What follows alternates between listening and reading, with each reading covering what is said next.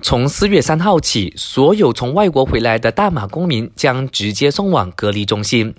国防部高级部长纳杜斯里伊斯麦沙比利指出，鉴于很多国家的疫情都是因为国人从外国回来所致的，因此政府决定，不管是乘搭包机还是普通班机，从海外回来的大马人会立即送往隔离中心隔离观察十四天。他也劝请他们的家人不必到机场接机。Yang boleh memastikan tidak ada PKP ketiga, PKP keempat, kita boleh berharaya seperti biasa adalah tuan-tuan dan puan-puan sendiri. Jika kita terus mem mematuhi setiap arahan dan SOP yang dikeluarkan oleh pihak kerajaan, saya percaya perkara tentang ketakutan kita untuk sambungan PKP tersebut akan dapat kita selesaikan. 伊斯麦沙比利也说，政府知道一些滞留海外的国人急着回马，但他呼吁有居留地方的国人留在原处，暂时不要回来，以免疫情扩散。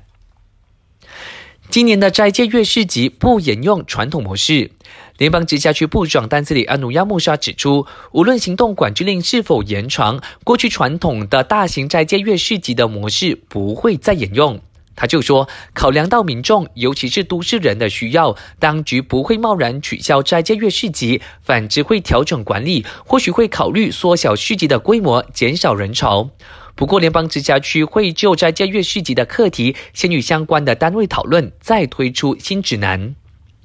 网上流传，除了外卖平台 Food Panda、Grab Food 和获准的餐馆之外，任何人以送外卖为由离开住家的，将被罚款一千令吉。不过，国家安全理事会已经否认传闻。要核实新闻是真的还是假的吗？可以浏览 s u b a n a n i a m y 的网站。疫情当前，提醒你一定要好好的留在家中，避免自己和家人受到感染。我是嘉俊，感谢收听。